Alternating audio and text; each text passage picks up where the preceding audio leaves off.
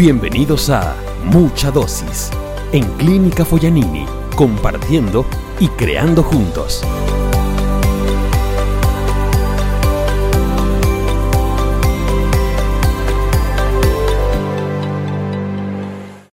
Bueno, un gusto tener a Mildred acá en el episodio de Mucha Dosis de Clínica Foyanini. Bueno, sos doctora con una experiencia interesante en diferentes lugares y creo que queríamos compartir eso, lo que significa eh, bueno, la medicina en diferentes lugares. Contanos un poquito en qué lugares te ha tocado eh, ejercer la medicina. Ok, muchísimas gracias primero que nada por la invitación. La verdad es que honrada y feliz de poder estar acá y de abrirme las puertas del, de la clínica. experiencias Uf, experiencias. La primera, sin duda, el país. Eh, la primera experiencia, el Hospital Viedma, que era el hospital primero vinculado con, con la facultad. Eh, experiencias un poco fuertes, pero las primeras, eh, divertidas, emocionantes, apasionantes. ¿Qué significan fuerte? Fuertes en las imágenes que uno ve, ¿no? de repente te alcanzan las camas, de repente no te alcanzan las camas. Eh, pacientes con recursos, pacientes sin recursos, eh, por los cuales a veces sale hasta de tu bolsillo decir, no te puedo ver en esa situación, entonces ayudar y, conocer también grupos de ayuda, que creo que eso ha sido una de las experiencias más bonitas que he tenido, sobre todo en el internado, conocer grupos de personas, eh, de mujeres, de hombres y mujeres, dentro de la facultad, fuera de la facultad, eh, que tenían esa manía de decirte, mira, yo sí te puedo ayudar con 100 bolivianos, con 50 bolivianos, para pagar estudios o incluso medicamentos de las personas. Em, eso sin duda, un año muy duro, el del internado, pero realmente em, que te enseña mucho. Estar 365 días metidos en un hospital sin descanso es realmente de locos. Eh, pero es una experiencia que yo creo que a todos los que hemos pasado por el internado en todo el país nos deja marcados, em, más que con malas cosas, con buenas cosas, porque es tomar tus manos, tu conocimiento, el material que, que tienes y ponerlo realmente en práctica y eso es Em, la parte más apasionante. Después, una muy cortita experiencia, eh, un poco en el área pública, eh, cuando me fui a Argentina. Eh, mm, me puse a ver qué opciones tenía de hacer algo de consultorio antes de la residencia o de estas opciones de poder hacer trabajos en ambulancias. Y bueno, me puse a experimentar y dije, bueno, me gusta el área crítica, vamos a verlo en el prehospitalario. Y uff, qué duro que es. qué duro que es. Dije, mes, bastó y sobró, no más, gracias. Eh, admirable el trabajo de la gente que se sube a una ambulancia y que, y que hace ese primer encuentro con el paciente. Em, muy interesante, pero no era mi área. Y ya después, eh, una experiencia más dura, la parte de la residencia, arrancando por la selección, eh, rendir un montón de exámenes. ¿La residencia dónde? En Argentina. Argentina, Buenos Aires. Eh, ya, ya tuve mucha experiencia en Bolivia. No me gustaron muchas cosas, sobre todo creo que a la gente tenemos mucho más que ofrecerles que simplemente manos eh, y requerimos mucho más de conocimiento. Y eso creo que es fundamental. Em, y no era mi mejor opción quedarme en el país. No, no ¿Te, fuiste, ¿Te, fuiste, a hacer tu residencia a Argentina? Argentina. ¿Qué dónde estás ahora? Exacto, en el Hospital Austral, eh, que fue un sueño hecho realidad. No, no, no lo voy a creer cuando, cuando me enteré. Eh, pero bueno, fui realmente también con ese objetivo eh, me puse en marcha en, investigar cuáles eran los mejores hospitales. Mi opción siempre era ir por lo mejor. Eh, así que nada, averigüé, averigüé, eh, me postulé a los exámenes, una época muy dura, que igual te tienes que formar un poco más. Y allá existen unos cursos, preformación también, para antes de rendir el examen. Em, después rendir muchos, que te van a distintas áreas, ¿no? O sea, hay exámenes para ciertos hospitales públicos de capital, uno que es de la nación, o sea, que te abren muchas otras opciones de, hospitales públicos del país. Y mm, finalmente están los particulares, o sea, los privados tienen también sus propios exámenes. Algunos sí comparten con la universidad, otros no, deciden hacerlo totalmente independiente. Eh, y después de esa etapa tormentosa de exámenes, te vienen entrevistas en las que te, te expones también a algo que no sabes qué es lo que quieren y qué es lo que no quieren. Em, y de ahí vienen los resultados finales y te dicen bienvenido.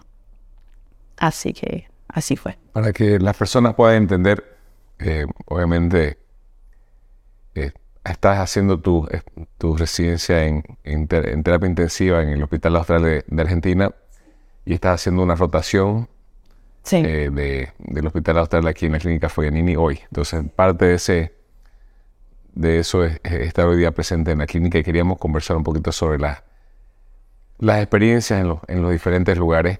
Y bueno, lo que venimos conversando mucho es cómo la forma de organizarse de un hospital eh, impacta en las personas que trabajan ahí, impacta en la atención hacia el, hacia el paciente. Dentro de, de, lo que vos cuando llegas a Argentina y empezás a estar en, en esa residencia de terapia intensiva de las tres, me imagino que todo era diferente a lo que te había tocado vivir. Era como salir eh, no sé cómo explicarlo, porque fue realmente como que lo voy a citar al doctor Néstor, que decía, o sea, saliste del país directo a la NASA. Y literalmente fue así. Algo enteramente desconocido, algo que si alguna vez lo, escuchas, sin duda, lo, estudias en, en salud pública en la facultad, lo ves como lejano, porque realmente es lejano a la realidad que, vivimos un poco acá, eh, y encontrarte ese golpe de cuidado en cómo dices las cosas, cómo haces las cosas, por qué las haces, por qué las piensas. Eh, actúa normal porque está el paciente y su familia. Entonces, algunas veces es un poco incómodo y tú dices, me gustaría que salgan, y con los años de experiencia luego dices, por mí se puede quedar, no tengo ningún problema porque es su familiar, es mi paciente, eh, y, que te sepan respetar también esos espacios.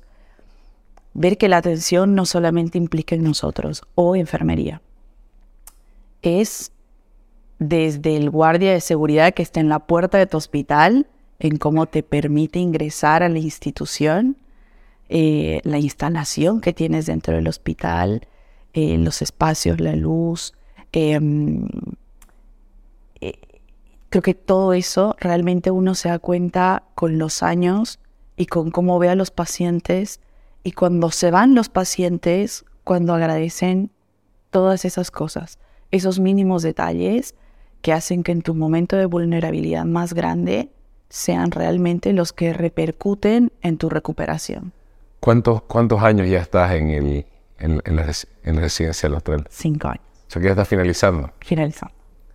Entonces, digamos, de lo que, de lo que queda de quizás de Mildred al, al principio Uf. a hoy, eh, digamos, es una transformación.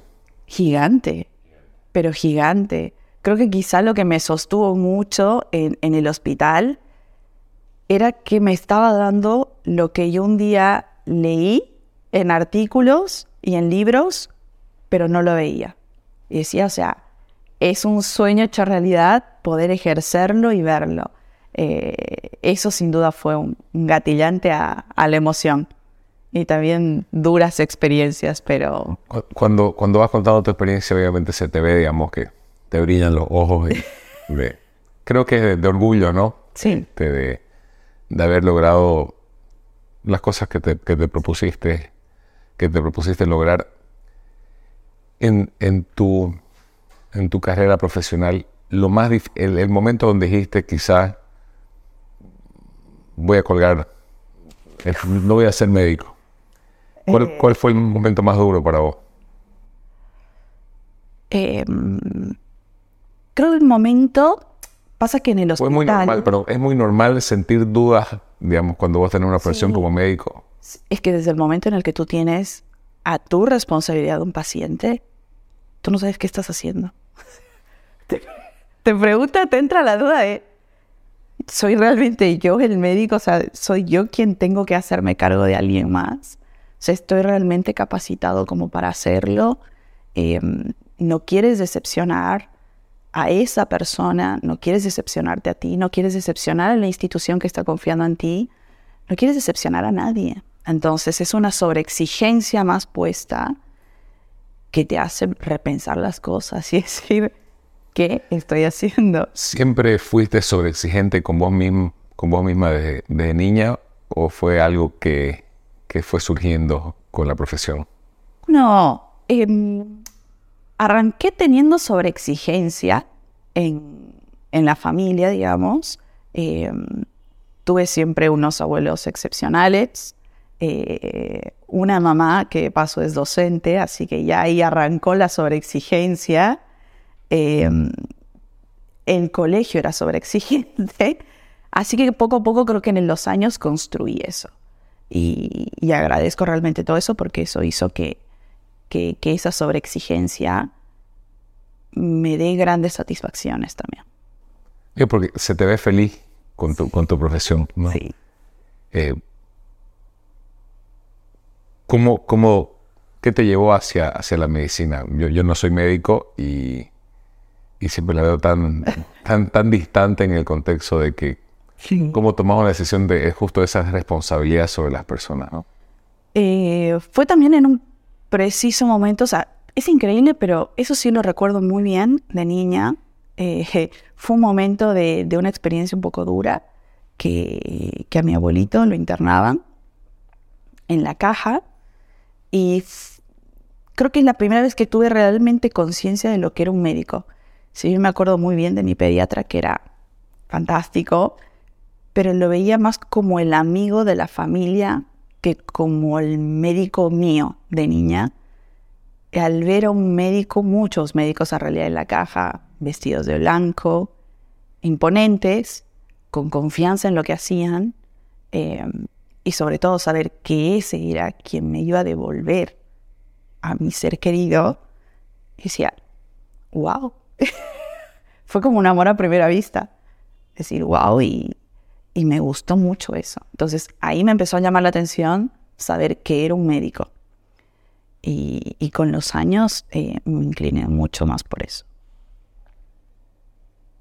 En, la terapia donde, donde estás, bueno, vas a contarnos de, la clínica Foyanini y también de, la Austral, pero empezando por la Austral, eh, que sí la, he visitado y cuando, cuando he ido, este, creo que me sorprendió en un momento obviamente la, ¿La infraestructura?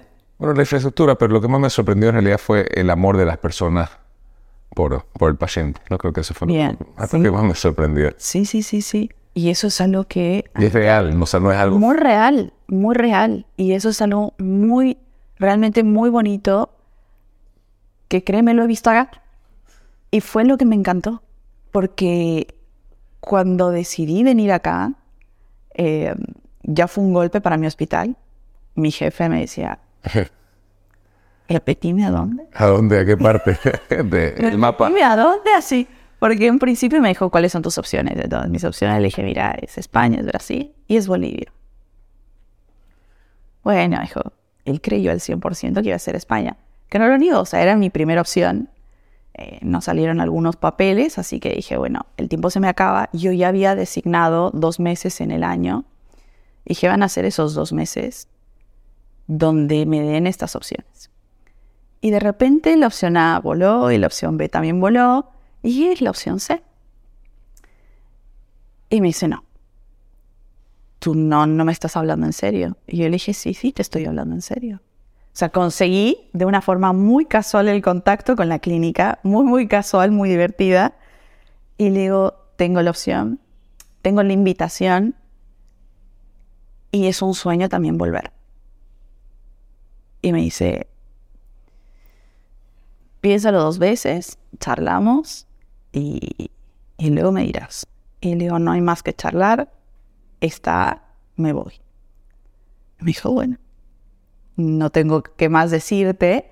Es que siento que ellos son muy exigentes en el tema formación y me decía, ¿qué realmente quieres ir a ver a tu país? Y le dije, quiero ver cómo está mi país.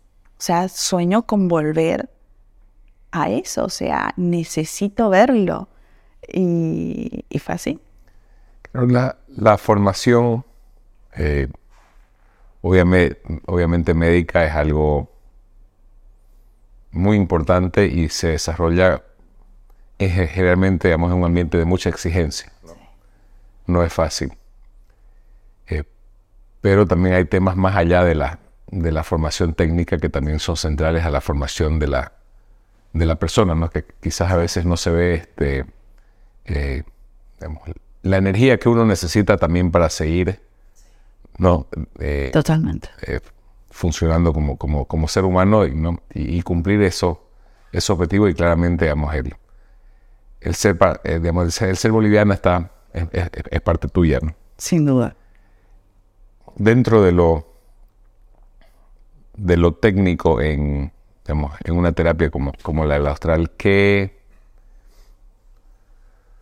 cómo, ¿cómo se van dando esos cinco años? ¿Cómo vas aprendiendo? ¿Cómo aprende un médico? Dentro del, del formato de, de, la residencia de terapia, siempre está un año. Eh, el primer año vas a conocer cómo básicamente también funciona el hospital y vas al área de clínica médica, de internación general, como le dirían acá.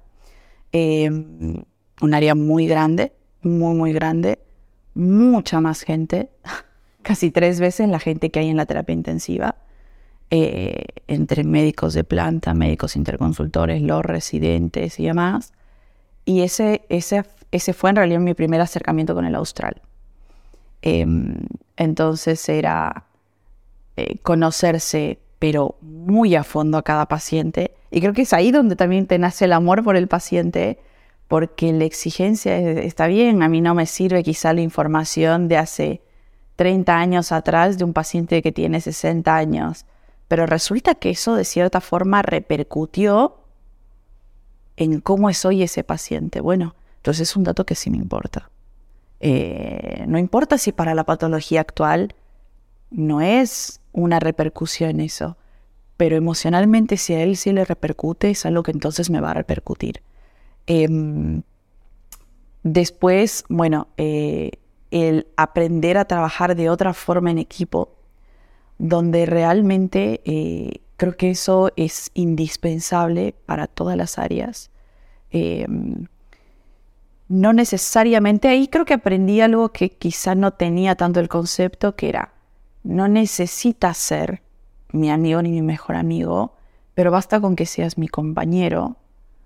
Y por más de que existan la mejor relación o no una buena relación entre tú y yo, que tenemos que funcionar para otro ser vivo, no importa, vamos a mantener una relación magnífica para que este otro ser vivo salga de la mejor forma posible.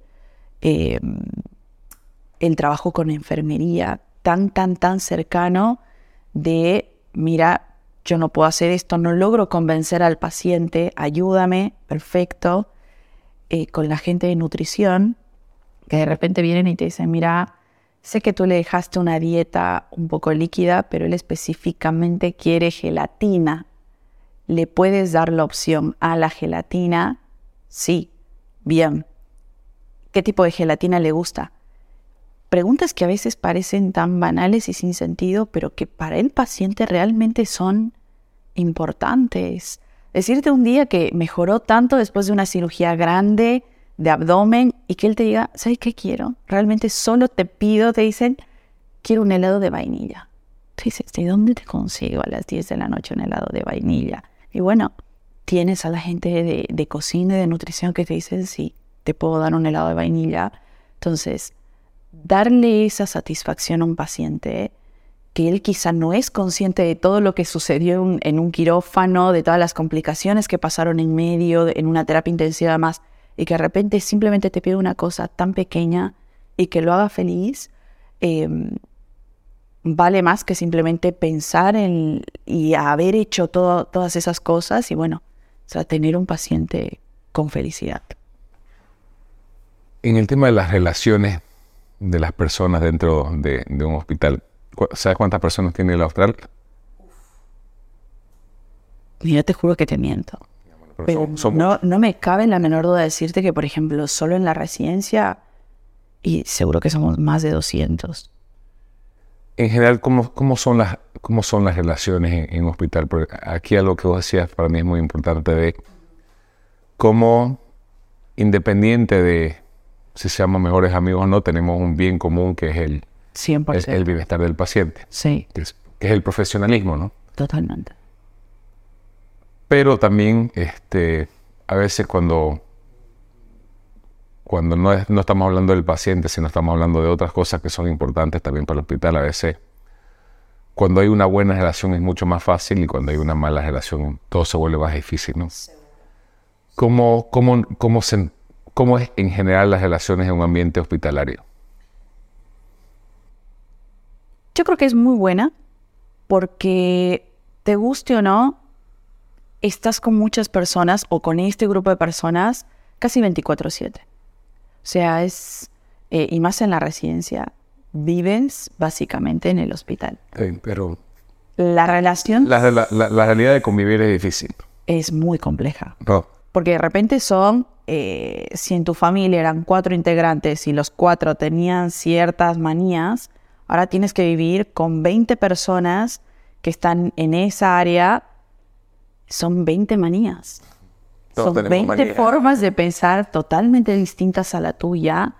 Eh, son 20 formas de actuar totalmente distintas a la tuya que te toca moldarte a eso. Digamos, viendo, por ejemplo, entre los diferentes lugares, entre aquí en la clínica Feanini, en la Austral, otros lugares donde, donde estuviste antes, algunos tienen una tendencia más hacia el conflicto o algunos tienen más tendencia hacia el ego individual. O sea, ¿qué ves en, las relaciones de las personas en diferentes lugares? O, al final somos todos muy parecidos. A ver, dentro de lo profesional, sin duda hay ciertas áreas que manejan egos un poco más grandes que otros. Sí. Sin duda. Eh, Debo decir que los terapistas también tenemos un ego un poco bastante grande que no, no bajamos un poco ese nivel. Eh, pero si tuviese que comparar, por ejemplo, países y hospitales, creo que hay algo fundamental que, que no me van a dejar mentir los que estamos allá y quizá también los que, por ejemplo, reciben de acá personas que vienen de allá, que es lo cultural realmente lo cultural, pese a que los dos países hablamos castellano, hay algo cultural que hace que siempre pises el palito. Y que lo que quizá uno quiera decirlo de una forma, el otro lo interprete de otra, pero por lo cultural. Em, es, y eso lo aprendí precisamente gracias al austral. Obviamente lo, cultural antes no lo habías visto porque... exacto, es algo que se desconoce mucho y, me encanta eso del austral y creo que al austral mismo le gusta mucho eso, porque por ejemplo tengo también muchos compañeros que son de Colombia. Entonces estábamos colombianos, bolivianos, ecuatorianos, argentinos, brasileños. Y a veces hay palabras que, que son insignificantes para uno, pero que sí significan muchos para otro. Por ejemplo, algo que yo siento que no voy a olvidar y que hace poco sucedió en el hospital, es eh, muy divertido, una compañera refería el tema a, a una palabra en concreto, negrear. Como boliviana, yo también decía un poco, y a la argentina decía, negrear significa como esclavizar, como que te estoy haciendo trabajar en exceso. Y el colombiano decía, no, Negrear es no invitarme formalmente a algo. Entonces, como de repente una palabra que te puede caer muy mal a, nosotros, para otro es totalmente distinto. Entonces, creo que eso ayuda mucho eh, y ayuda mucho también, por ejemplo, con el trato con los pacientes. No es lo mismo un paciente que te viene del norte de Argentina que un paciente que te viene del sur de Argentina, que otro que te viene del interior del país, de, una provincia, que el que te viene, por ejemplo, el porteño típico de capital. Son tan distintos que al mismo tiempo hace que uno aprenda la relación vas teniendo, digamos, y peor si tenés compañeros de todo lado del mundo, bueno, de Latinoamérica, perdón, este, te vas teniendo una visión más cosmopolita y aprendes a respetar más. Oh, sin duda. A, los demás. Y si tenés diferentes tipos de pacientes, los respetas y también les das la atención que cada uno busca, porque cada uno te puede buscar. Quizás uno quiere una, una cercanía mayor, quizás uno quiere una distancia mayor. Y eso nos pasa también con los pacientes, porque el austral tiene mucho eso. Tiene de repente te cae si un paciente que vino para un trasplante de médula ósea eh, de República Dominicana, de, Ecuador, como también de repente el área donde está, por ejemplo, el hospital es eh, un área de muchos barrios cerrados, muchas áreas de polo, por ejemplo, y te cae un polista australiano o te cae un polista de Norteamérica. Que... Ya sabemos que no vemos polo. Pero bueno, eh, y ellos, por ejemplo, tienen una forma totalmente distinta a cómo les gusta ser tratados, por ejemplo, que el mismo argentino o que el que viene de República Dominicana. Em, y ese tipo de experiencias te enseñan mucho. O sea, uno, por ejemplo, es mucho más em, rígido con lo que quiere saber, conocer un poco más de su patología, em, y eso es lo que te, te, enseña, por ejemplo, tus compañeros, decir, mira, con él no, no le expliques tan a fondo porque ya está asustado con lo que le estás diciendo. En cambio, el gringo es, no, a mí me vas a explicar todo y es más, te voy a pasar el teléfono de mi médico y se lo vas a contar a él también. No, y, por lo menos en, Bolivia escucho muchas veces a la familia que no le digan, ¿no? Sí, sí. No le digan nada a mi madre, no le digan nada a mi padre. Eh, algo que, que es como dentro de la filosofía de la clínica, obviamente es el desarrollo de las personas y vos sos un ejemplo de ese desarrollo que eh, tu deseo de, como decíamos, de, de, ver, digamos, que hacía falta un conocimiento, te lleva a eh, animarte a ir a nuevos lugares que requiere una valentía grande. Y eh, ese nuevo lugar te cambia ¿no? y te transforma. O sea, sigue siendo la misma, pero te transforma en, en, una profesional que quizás ni en tus más locos sueños pensaste que podías ser, ¿no? Y eso este, es justamente lo que nosotros buscamos en la clínica para las personas que la clínica sea una oportunidad de desarrollo eh, en, de forma profesional, pero, pero también personal, ¿no? Porque al final lo que, lo que vos contabas como, como tu historia es es una transformación profesional, pero también es mucha transformación personal, ¿no? Sí. Y, bueno, y justamente esas oportunidades también eh, para nosotros son centrales. Vemos las personas que, que viajan afuera eh, y ven las cosas diferentes, vemos que es un cambio para siempre, ¿no? Porque ya no, no puedes volver atrás a, no. a decir, ok, la voy a hacer las cosas como las hacía antes, cuando ya ves que hay una, una forma que, que le genera mejores resultados al, al paciente. Contame dentro de lo que fue tu experiencia aquí en la clínica, viéndolo desde afuera, qué, qué cosas te, te sorprendieron de forma positiva, qué, qué cosas este, quizás eh, todavía tenemos que seguir empujando hacia ese lado. ¿Qué, cómo, cómo, cómo, has visto tu experiencia acá? ¿Qué, ¿Estuviste un total de...? Dos meses. Dos meses. Dos meses. Eh, honestamente de corazón lo digo, dos maravillosos meses. Qué güey. ya eh, siento que precisamente para, para los de terapia intensiva nos pegó muy duro el de época de la pandemia y algo que precisamente también me compartían todos los chicos del equipo de acá de la terapia, me comentaban la experiencia que tuvieron, los cambios que hicieron, cómo también ellos cambiaron mucho. Em, y la primera experiencia que tuve acá sin duda fue placentera y, y, lo tengo que decir porque ya hay algo cultural que sin duda me atrae y me atrajo y es la gente. Creo que el boliviano tiene demasiada pasión. O sea, ya como bolivianos nacemos con una pasión increíble y eso hace que realmente podamos subsistir como, como lo estamos haciendo ahora en el país. Lo que venga. Y lo que vengan y estamos listos para lo que sea.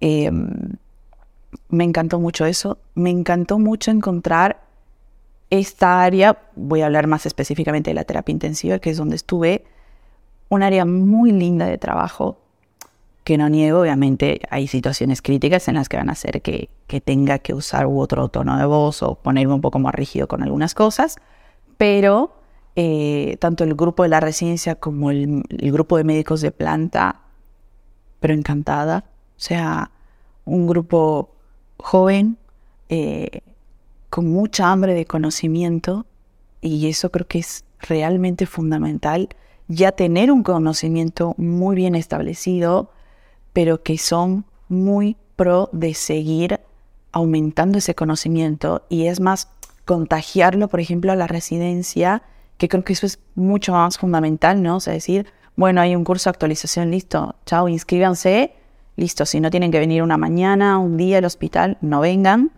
pero van, se forman porque me van a traer conocimiento y eso es enriquecedor para ellas, para el equipo, para los pacientes, para la clínica, sin duda. Eh, me fascinó mucho eso, porque es algo en una versión un poco más chiquita de donde yo vivo y me fascinó. Me fascinó ver que, que hay esa motivación todos los días por querer aprender, por dejarse enseñar también. Eh, y me encantó, me encantó mucho eso. Eh, muy pro, por ejemplo, también esto de que ya es una terapia intensiva humanizada, que, que es así el nuevo término que estamos manejando en las áreas críticas, que va la redundancia, es básicamente poder tener el apoyo no solamente del equipo que, que ayuda al, al, paciente continuamente con el paciente, sino que la familia también sea parte de este equipo de tratamiento del paciente, porque a veces nos olvidamos del paciente. Es, sí, el paciente trae una patología, pero de repente en el tiempo hace que la patología gane el título y no el paciente el título. Entonces, algo... Sería como el inicio de la deshumanización. Tal cual. Y siento que ahí, por ejemplo, algo que me enseñó mucho el Austral, y, y, se lo agradezco infinitamente, es que es, por ejemplo, algo que varía acá en Bolivia mucho, ¿no? Que es la familia te dice, por favor, no se lo digas. Cambio, en el Austral manejamos el concepto totalmente distinto, ¿no? O sea, al revés. Arranca el paciente, sí, hay familias que cierta patología muy dura, además, manejémoslo con un poco más de calma la información. Y otros te dicen, no, porque la realidad es esta. El protagonista principal de esta película no soy yo como terapista, no es el cirujano, no es el oncólogo, es el paciente. Entonces, si él es el protagonista, quien tiene que conocer el guion de la A a la Z es él. Entonces, hacerlo partícipe primero a él me parece que es lo fundamental que ahí sí puedo decirte que es algo que todavía tiene que cambiar Bolivia en general, que es algo que acá he visto que también está un poquito hacia atrás, porque precisamente tienes esta presión social de la familia de decirte, por favor no se lo digas. ¿cuál es la creencia que está detrás, no? Porque de lo que, de lo que vos decís estaba pensando, obviamente, creo que en general a veces pensamos que que la, la, otra persona es más débil de lo que es, ¿no? Tal cual. O lo mismo, digamos, en la, la exigencia en la residencia, quizá no, no, no, exijamos tanto porque no, porque no va a poder, pero en realidad somos muy mucho más capaces de lo que, de lo que pensamos que somos y en, y en los momentos duros eh, sacamos fuerzas que no sabemos que tenemos. Exactamente. Lo que vos me decís que, digamos, por en el astral le dicen y las personas reaccionan, digamos, con esa fuerza interna y son el, el, el protagonista de, de, su historia y entienden que eso es algo que culturalmente a veces, bueno, por lo menos lo he visto mucho en Santa Cruz, que la gente piensa que el médico es el que te va a sanar. El médico no te va a sanar. El médico te puede ayudar. Pero es, es de, es de ida y vuelta. Totalmente, totalmente. Y como te digo, es muy pocas veces me ha tocado, por ejemplo, eh, allá tener la reacción de que el paciente me diga, no me digas. Muy pocas veces. Pero creo que es sin duda un mecanismo de autodefensa porque nadie quiere pasar por lo que es el dolor, ¿no? Eh, no sé, creo que, creo que a veces es más cultural, ¿no? Este, escucho también, por ejemplo, eh, prefiero, digamos, escuchar entre, entre los amigos, prefiero no saber. Y en realidad son errores culturales, porque si vos sabés, puedes tomar acciones. Totalmente distintas.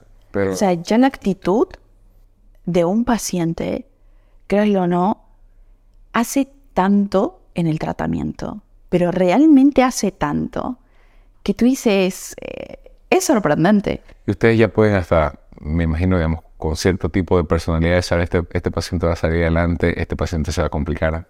Siempre te sorprende. ¿Te sorprende? Que, o sea, es, creo que eso es lo más lindo de la medicina, sobre todo en el área crítica, que por más conocimiento, experiencia, que por ejemplo lo es, la experiencia sin duda en los médicos más grandes, en eh, en esa gente que está muchos más años en una terapia intensiva, que tú a veces de repente te viene una situación tan crítica, pero tan, tan crítica que dices, creo que hasta acá. Y siempre viene el, el- el más experimentado y te dice, tranquila, vas a ver que va a salir. Y tú dices, no, no va a salir. Y te dice, sí lo va a hacer. Tú dices, tiene falla multiorgánica. O sea, tiene dañado esto, esto, esto, esto, esto, está en esta situación. Va a salir. Y es una cosa de paciencia, de perseverancia, de mucho trabajo realmente. Y es increíble cuando sale un paciente que estuvo tan mal, tan, tan mal, que creo que para eso, por ejemplo, nos juegan muy a favor los scores, porque después ahí está otro dato importante en, en el área crítica. Cuando viene un paciente tan crítico, ¿cómo le explicas a la familia? Pasas de ser Marte a ser Júpiter, porque pasas de hablar con todo tu entorno en términos médicos eh, a un vocabulario que tienes que traducir que es tan duro. Creo que esa es una de las partes más duras del área crítica, cuando tienes que dar cierta información a la familia y a veces no sabes cómo traducirlo. Eh, son, son momentos muy duros que hacen que tienen que relacionarse y de repente tú decirle a un, familiar, mira, está a nada de morirse, pasan dos semanas que esa familia está procesando algo tan doloroso, de repente a decir, está despierto, lo estás viendo todos los días, o sea, y la familia te dice que siempre tuve la esperanza, siempre tuve la fe. Eh, tener, por ejemplo, algo que yo agradezco mucho, no soy tan fan, lo voy a decir así, soy católica, eh, un poco a la fuerza, un principio de niña, no, vas a ser católica, bautizo, bla, bla, bla, bla, colegio católico extremo y terminé en un hospital ultracatólico, que es el Austral, eh, pero que me enseñó mucho también. Lo viví de otra forma totalmente distinta a la religión, cuando veía que continuamente tú tenías, así como tienes un cirujano 24/7 al teléfono, con un interno que te va a contestar por cualquier cosa, hay también un interno, le llamamos así, de, del cura, del sacerdote, que tú le dices, lo necesito, 3 de la mañana aquí. El cura está ahí contigo a las 3 de la mañana y te dice, ¿qué necesitas? La familia quiere conversar con usted o el paciente quiere conversar con usted o ya la situación está tan dura que nos gustaría que dé los santos soles o incluso nos ha tocado que si el paciente tiene otro tipo de religión y yo no tenga de dónde conseguirme un rabino, llamo al sacerdote y el sacerdote trata de encontrar al rabino de, de, de su comunidad y, y de acercarlo a eso. Y esas cosas hacen que realmente te forme mejor la parte profesional. Sin duda eso es, es increíble. O sea, tener esas cosas a mano, y eso es algo que acá también he visto que tienen mucho a mano. O sea, un equipo predispuesto a estar 24/7 a la atención de un paciente. O sea, necesito un cardiólogo a las 3 de la mañana, lo tengo a las 3 y 5 minutos, obviamente. Em, necesito un cirujano, necesito algo extra, bueno. Em, pero eso. a nivel de las personas que trabajan en la clínica, eh, obviamente vos decías que son personas que, que tienen ganas, tienen pasión, sí. Eh, tienen humanidad y obviamente este, las oportunidades como las que vos viviste y las que intenta dar la clínica son las que ayudan, si esa persona quiere, ¿no? a, a desarrollarse y, y, no tenemos las personas límites de lo que podemos desarrollarnos, porque vos hoy día te has desarrollado hasta cierto punto, pero si querés, vas a poder seguir desarrollándote en lo profesional, pero en lo humano. Vos comentabas ahí que, por ejemplo, el, el hablar con los familiares, el traducir era de las cosas más difíciles, pero yo creo que el hablar en general con la familia es de las cosas más difíciles. Cuando llegaste a la Austral no tenías esa capacidad. No. no. no. Honestamente le digo, cero capacidad. Sí, y ahora la tenés, ¿no? Y la puedes obviamente seguir desarrollando porque uno siempre puede dice, pucha, como no le dije esto, ibas aprendiendo y aparte que no hay una receta porque cada familia es diferente, ¿no? Este, Tenés, me imagino, familias muy difíciles y tenés familias muy amorosas. Sí. sí. Ay, Dios. Las difíciles son más... más recordadas. no sé si las más recordadas, pero sin duda son las que también te enseñan a ser un poco más cauto. No distante, pero sí más cauto. Pero hay digamos, algo que, que, que, sucede a veces, uno se, digamos, te vas acordando de, la, de, de las memorias maduras, ¿no? Sí. Pero este, eh, eso no significa que todas las familias vayan a ser igual. Sin duda. Igual, yo en ese aspecto, y es algo que también nos enseñó mucho el Austral, eh, me enseñó mucho en realidad, es siempre te obligan a ponerte en los pies del otro. ¿Y qué mejor forma de aprender que es esa? Muy dura, pero si tú de repente dices, paro, y me tengo que poner del otro lado, con todo este conocimiento, y también exigiría, exigiría mucho. Em, y creo que es ahí también donde es un, punto un poco débil para nosotros en Bolivia en general, me toca decirlo, el conocimiento. Creo que es algo donde debemos trabajar mucho más, eh, porque allá, cuando si yo te digo, mira, em, tu familiar está atravesando por un cáncer de páncreas, creo que por lo general lo que suele pasar acá en el país es, sí, como cualquier ser vivo, se me cae el mundo, ya solo de la palabra escuchar cáncer, y me quedo atónito en, eso que me acabas de decir. Que yo ya no sé si atribuirlo a lo cultural o realmente es algo de conocimiento. En cambio, creo que eh, eh, el argentino, el chileno, y el brasileño, y muchos otros, eh, en muchos otros países tienen esto de decir, listo, ah, tengo un cáncer de páncreas, bien. ¿Y cuál es mi probabilidad de vida? Te preguntan. Inmediatamente. Y te dicen, ¿y cómo lo vamos a resolver? Hay que hacer quimioterapia, hay que hacer cirugía, en qué estoy, cómo voy, cuál es el plan. Entonces, creo que eso te aviva más. Te aviva más a ti como médico y también aviva más a la familia y al paciente a tener una luz de esperanza.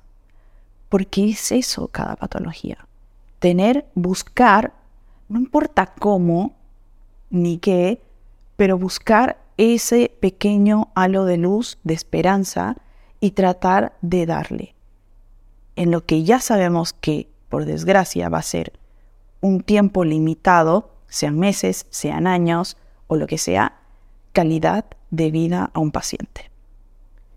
Y creo que es ahí donde realmente todos debemos enfocarnos. Ya la medicina no es simplemente, sí, te opero y estás mejor, te doy un medicamento y estás mejor, hacemos, hacemos quimio, radio, cirugía y te vas a curar.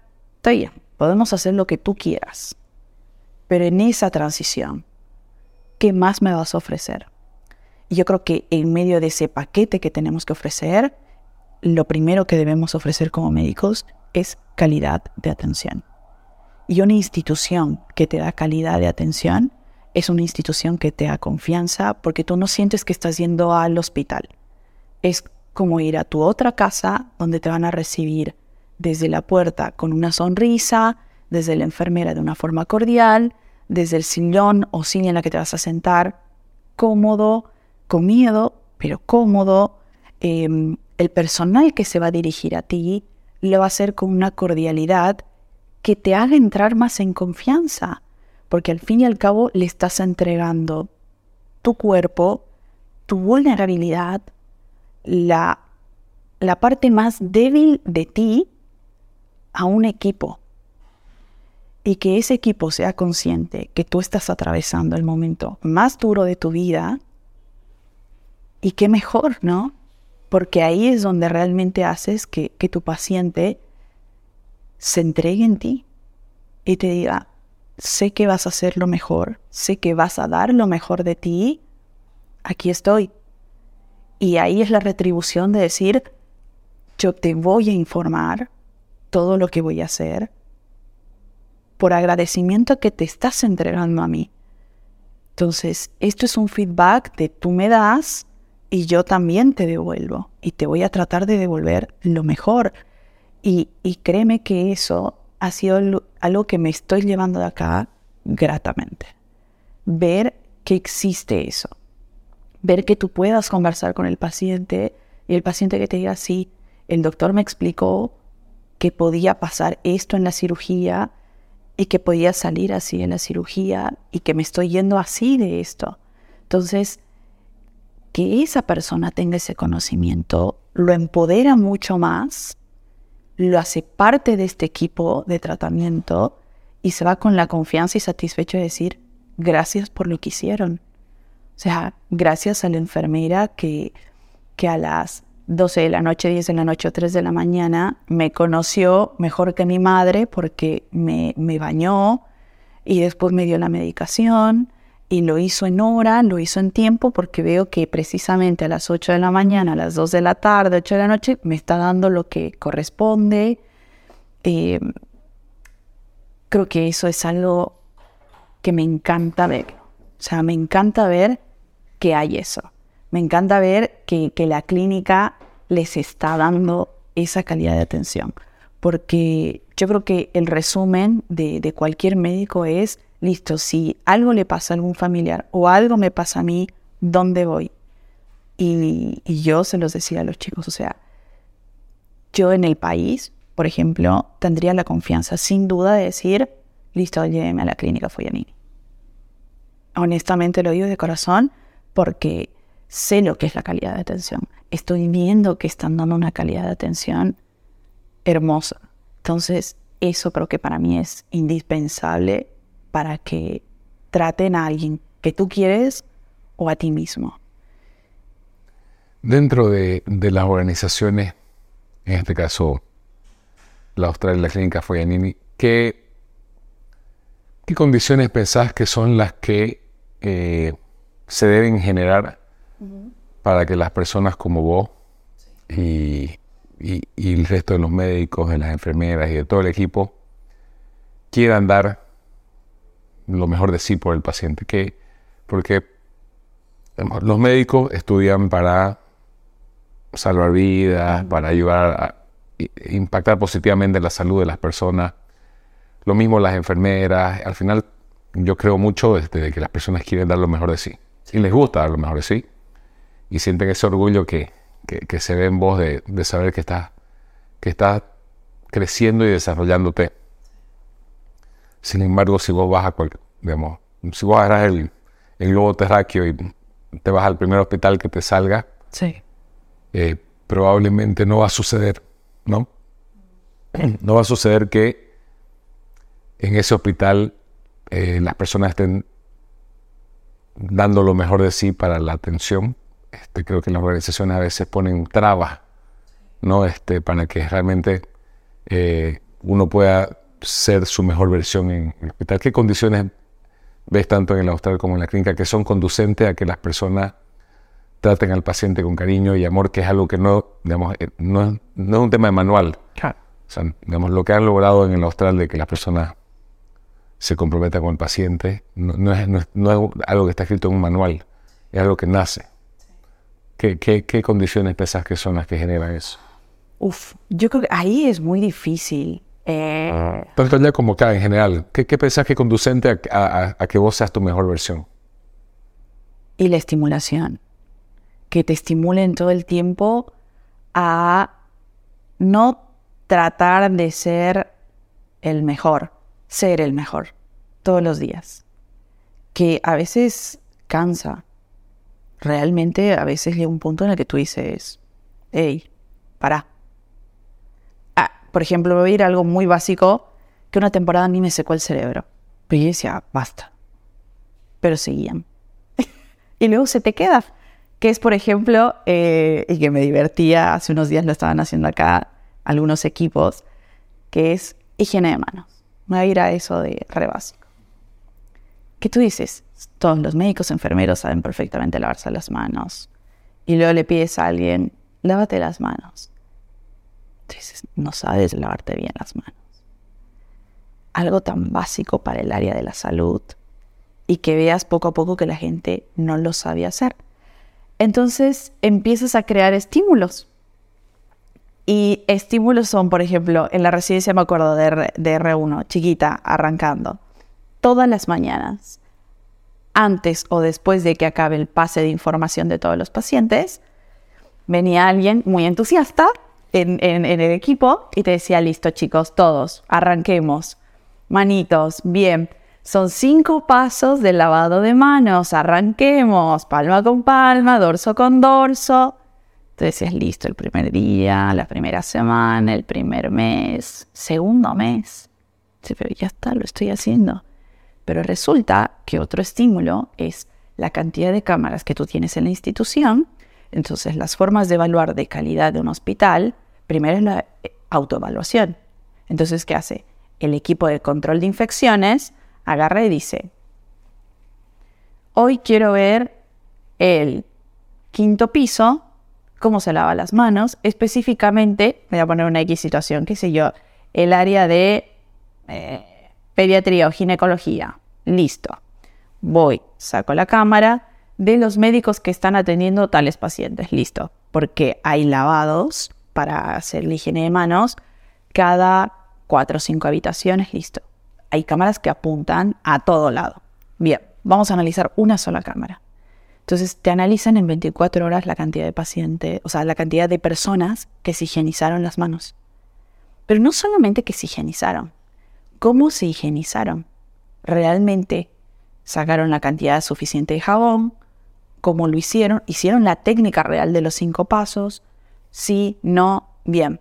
Entonces esa gente se encarga de analizar eso, de hacer un análisis diario de todo eso, de sacar un porcentaje.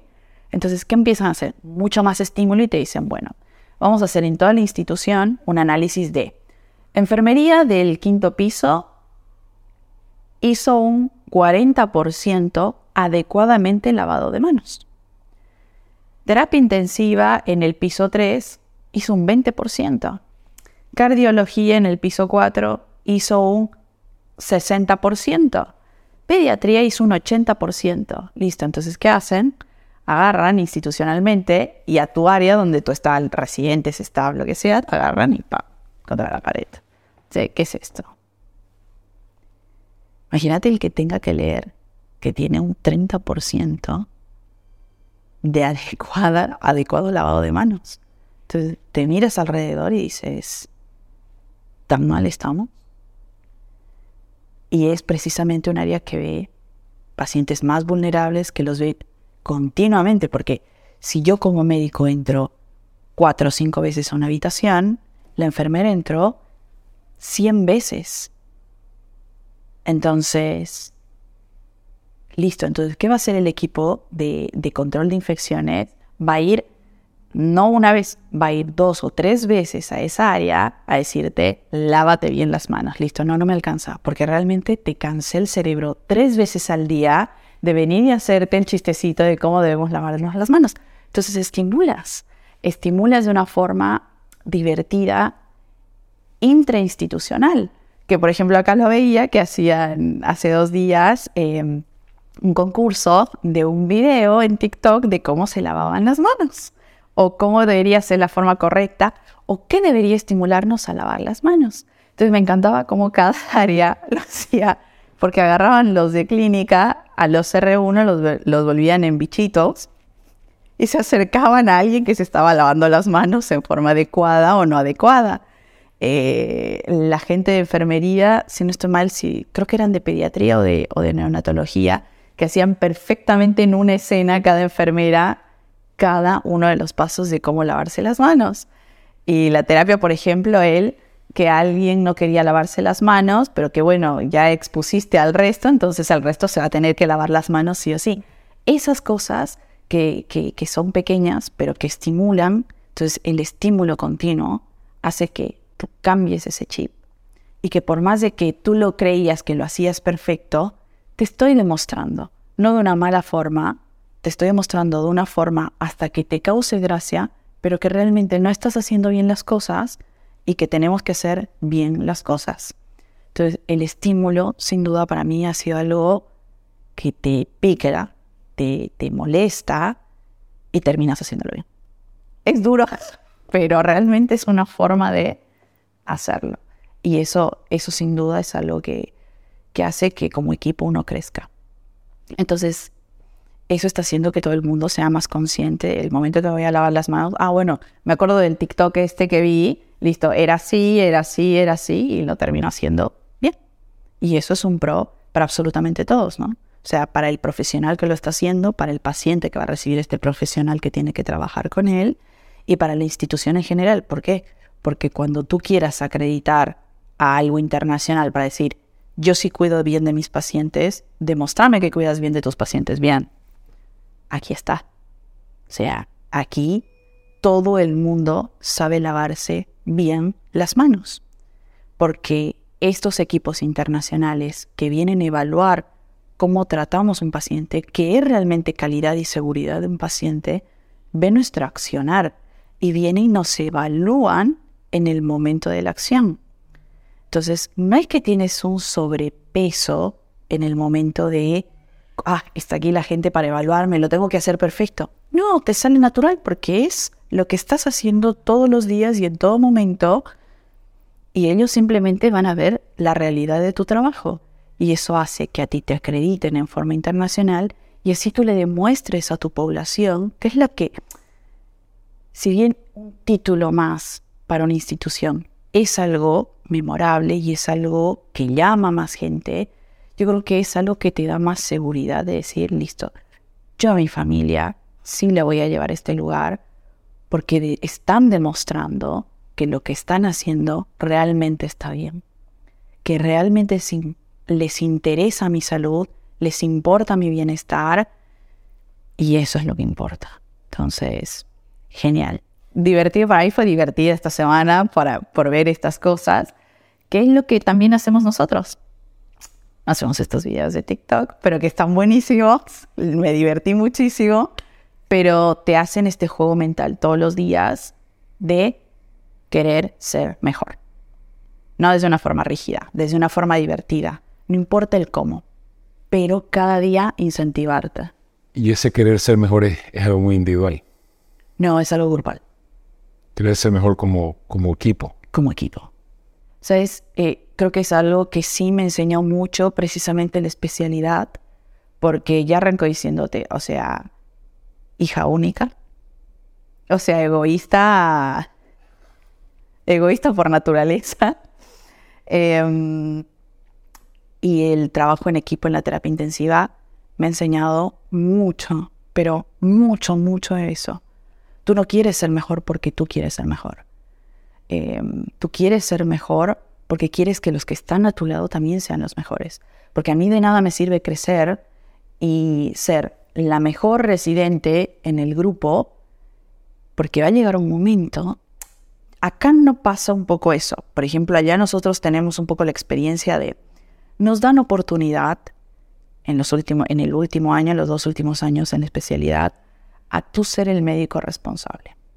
Entonces hay ciertas horas eh, en el día que te ofrecen y te dicen, bueno, esta vez ya no vas a jugar a ser residente. Esta vez vas a tener toda la responsabilidad de este pequeño número de pacientes. Bien, jaja, qué distinto es el papel. Qué distinto es ser residente y qué distinto es ser un médico de planta. Pero es increíble que en un instante, de, eh, con un pequeño cambio, cambia todo. Te cambia el mundo. Jo, te cambia el mundo. Yo me acuerdo mis primeras experiencias como médico staff, médico junior, en realidad te dicen allá. Em, primero que me sentí tan contenida y en eso se lo agradezco mucho a la institución, a mi servicio, que yo tenía esa suerte que tú dices, ¿por qué a mí? Dos de la mañana, un shock hemorrágico, un sangrado en el estómago. Entonces, listo, o sea, estoy reanimando, estoy haciendo todo, pero necesito que venga el cirujano, necesito que venga el gastroenterólogo, no sé qué. Y de repente no hay un consenso entre todos. Yo como terapista digo, necesito que alguien más actúe. El gastroenterólogo me dice, no, yo ya no te puedo actuar. Te tiene que actuar el cirujano. El cirujano dice, no, primero actúa vos. Y tú estás al medio, recién arrancada de junior. ¿Cómo le digo a uno más grande, con mucha más experiencia y demás, que actúe ya? Me están picando las papas. ¿Cómo le decís?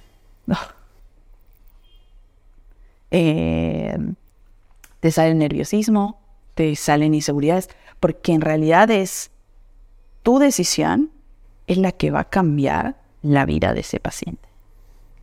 Entonces, te encuentras a gente firme. Claro, pero es curioso que, y, y es volver a la cultura, y es algo que nosotros como clínica estamos intentando cambiar el contexto este de de la jerarquía de los médicos, ¿no? O la jerarquía de cualquiera. Al final, este, por eso te preguntaba si, si lo mejor para, digamos, ser el mejor yo o ser el mejor como equipo, ¿no? Porque si un equipo cada uno quiere ser el mejor, no, de forma individual, sin ver el, equipo, sí. empezás a tener problemas, ¿no?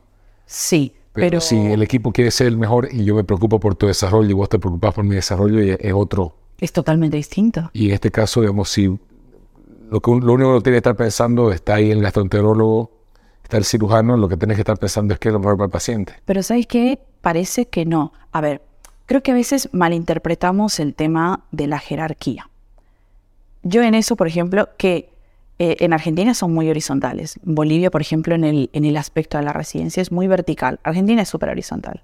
En general. En general en general, en general, públicos, privados, lo que tú quieras. Pero yo conozco la hotel, hay jerarquía. Sí, pero créeme que comparado con Bolivia... Hay menos. O quizás te animas a decir más las cosas, pero igual vienen de arriba.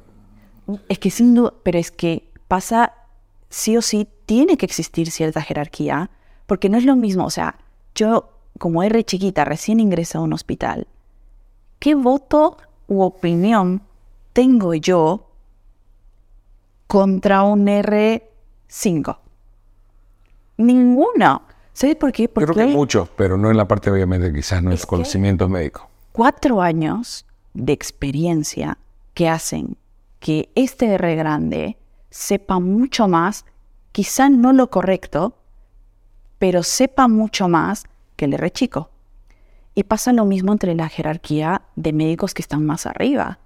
Por ejemplo, esa noche yo te puedo decir que además de un caos, fue, acabó en dos y media de la mañana, yo llamando a mi jefe, al subjefe en realidad, de la terapia, que tranquilamente me contestó el teléfono y me dijo, ponme en videollamada. La gastroenteróloga lo mismo, llama a su jefe, ponme en videollamada. El cirujano, jefe más grande, ponme en videollamada. Y ahí, por ejemplo, aprendí muchísimo de todo. Primero, que las jerarquías importan, porque ahí en realidad terminaron definiendo y decidiendo, terminamos decidiendo seis personas de rangos ultra altísimos, con los que estábamos, por decirlo, de rangos bajos que estábamos ahí. Em, algo que todos estábamos viendo en común. Tres estábamos ahí junto con el paciente y tres en videollamada desde casa a las 3 de la mañana predispuestos a trabajar por ese paciente. Al vivo. Listo, vamos a hacer esto. Gol. Viene otro, otro más, otro más de acá, listo, y todos vamos a hacerlo. Entonces, ahí, por ejemplo, cada uno, desde su jerarquía, desde su querer ser el mejor, va a ofrecer lo mejor y nos vamos a juntar para un ser vivo, para que salga de la mejor forma posible. Y realmente cada uno tenía una postura interesante, inteligente y muy bien posicionada. Pero llega un punto en el que cada uno tiene que ceder para que alguien salga mucho más beneficiado y ese alguien es el paciente. Y tengo un par de preguntas. Por ejemplo, en ese momento, ¿hay, hay egos individuales? No. Entonces. Yo, yo creo que no, pero que hay, por ejemplo, cosas que quizá pasa que el especialista, al hacerse tan especialista en su área, pierdes un poco el conocimiento del área de otro. Es como decir, Pues, es, un- es una falta de respeto que yo, por ejemplo, me meta a una cirugía, una neurocirugía, y le diga al neurocirujano, mira, no, no le pongas hueso de otra persona, ponle esta otra resina que viene en, en vez del cráneo. ¿Tú quién eres para opinar? Nadie. Lo mismo que este Pero neurocirujano. más que tú, ¿quién eres para opinar? Es vos no tenés el conocimiento. Es que por eso. Y, y en ese momento que vos estabas ahí, eh, era un tema de conocimiento médico. es que uno ve desde un punto de vista de, está bien, está sangrando, hay algo crítico, hay que accionar. El problema era cómo accionamos. Accionó ya desde el punto te abro, corto, suturo, bien. El problema es, y bueno, y a futuro, lo que te corté te va a repercutir.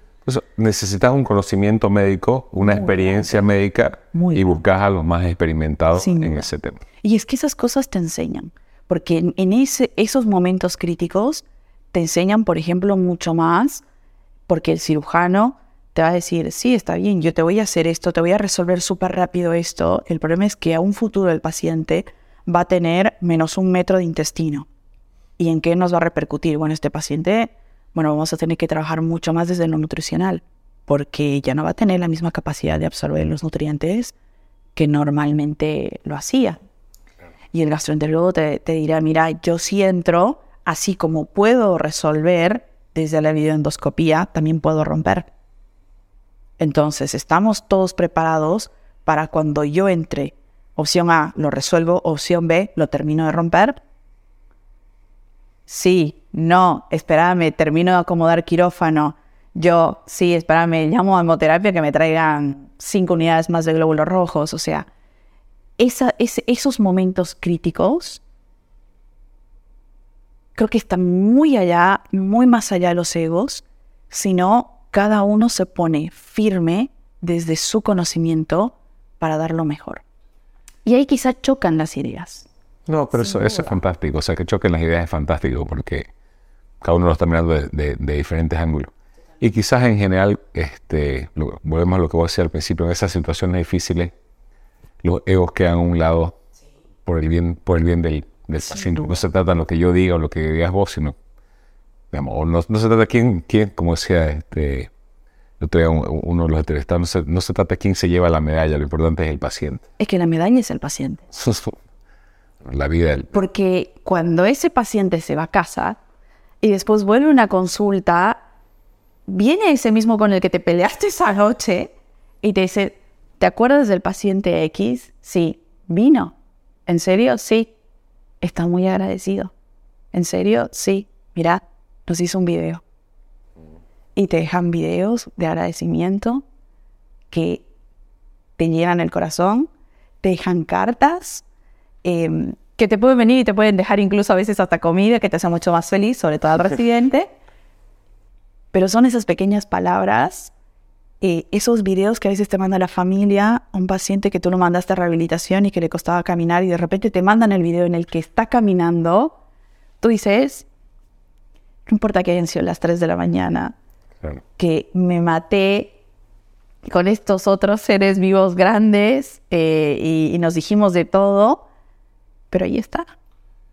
Y ese es el mayor orgullo que yo creo que como equipo nos llevamos. De decir, sí, pasamos por una situación dura, medio que nos enemistamos, pero esa enemistad terminó en algo tan lindo que es un paciente, alguien más vivo, productivo para el país tú dices, listo. Definitivamente se crece en la dificultad, ¿no? Sí. Se crece en la dificultad. Eh, para terminar y hablando de, agradecimiento, bueno, obviamente en la clínica agradecidos por que nos hubieras elegido para, para hacer esta rotación acá con nosotros. Creo que tu, tu presencia obviamente este, ayuda a cambiar el ambiente de forma positiva. Creemos mucho eso. Cada persona que viene ayuda a cambiar el, ambiente de forma positiva. Si nos puedes comentar, digamos, justamente desde el agradecimiento, eh, lo que has visto vos, digamos, en, en, las familias, en las dificultades, en los pacientes que han tenido esas dificultades, el trabajar en una terapia te cambia la visión de la vida? Mucho como, como digamos, eh, porque vos veías, decías, veo la historia clínica y veo quizás el paciente a los 30 años pasó esto, a los 40 años pasó esto, y ya vas viendo como es retrospectiva la, vida de esa persona, ¿no? Mucho, sí, mucho. Em, es mucho más lindo y fácil cuando el paciente entero conoce todas sus patologías, que muy pocas veces pasa eso. Em, es más lindo tener y, oye, crecer con la tecnología hace que también crezca uno mucho más rápido y se faciliten más las cosas, porque antes era escribo y toda esa pila de papeles, veto a saber dónde estén de la historia de un paciente. Y yo no voy a saber cosas importantes de hace muchos años que el mismo paciente puede olvidarlo. Eh, entonces, tener un sistema computarizado, por ejemplo, como en el que manejan acá, es un gol, porque yo en cuatro clics puedo saber lo que sucedió hace 30 años atrás, entonces de forma resumida, y ya tengo un conocimiento extra de lo que pasó, de lo que se pensó en ese momento, porque lo reflejas así en la historia clínica, y de cómo se lo manejó también a ese paciente, qué antibióticos utilizaste, qué medidas usaste, cómo lo invadiste o no, para yo replantearme y decirte, bueno, ahora te voy a ofrecer esto nuevo, ¿no? Entonces, esa tecnología de la mano con este equipo que todos los días se está capacitando, formando, que hay una armonía en equipo, que eso es realmente fundamental. O sea, parece que no, pero qué básico y fundamental es para trabajar, porque es distinto trabajar, como te digo, está bien, pueden salir buenos resultados de una discusión, pero también pueden salir malos resultados de esta discusión. Entonces, eh, encontrar esa armonía en un equipo de trabajo donde el terapista tenga que actuar con el cardiólogo y al mismo tiempo con un cirujano y al mismo tiempo con alguien de hemodinamia, la enfermera y que todos tratemos de hablar un mismo idioma, es un gol. Em, que la infraestructura del lugar para el paciente sea el mejor posible, que yo tenga una cama lo más cómoda posible para ese paciente y al mismo tiempo te dé un sillón cómodo para el familiar que lo va a acompañar, que, que bueno, que obviamente el familiar no se va a quedar viéndole la cara al, al, paciente. Bueno, juntos pueden disfrutar de ver una película, pueden escuchar música en el ambiente.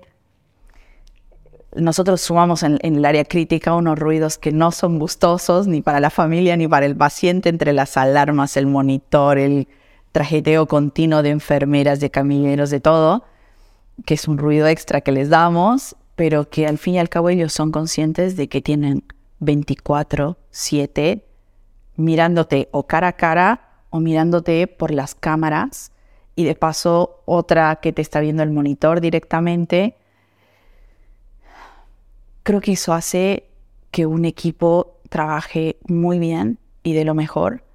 A veces no podemos tener los mejores resultados, em, pero no porque no querramos. Y eso sin duda lo he visto acá.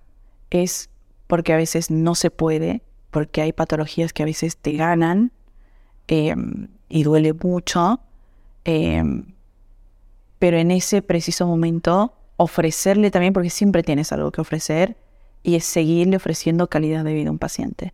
Es decir, bueno, quizá yo ya no pueda proceder a, formas más invasivas, pero ¿sabes qué sí voy a hacer? Te voy a seguir tratando de mantener lo mejor nutrido posible, voy a hacer que no tengas dolor, y voy a hacer que estés acompañado de los que más te quieren. Y te voy a sumar un equipo un poco más pequeño también de enfermeras y médicos que te van a seguir, pero en eso, en una calidad de vida, en lo que llamamos en esa área de pacientes que son cuidados de fin de vida, que creo que también es esencial, es lo mismo que un paciente crítico. O sea, cuidarte hasta tu último respiro. Todo un tema, ¿no? Y lindo. Todo un tema. Todo un tema. Este, muy amplio que la verdad este, creo que podemos, podemos seguir esta conversación. Pero ese, ese tema es, un tema gigante y que en general es algo que en la sociedad no se mira, no es como mirar al sol, pero en realidad es, creo que es una parte importante de la vida, obviamente, eh, como uno. Y lo vamos a aprender, como todos. Yo creo que todas estas cosas también son nuevas para muchas áreas. Algunas las están empezando a desarrollar un poco más rápido porque trabajan más en eso, otras poco a poco, pero lo importante es iniciar.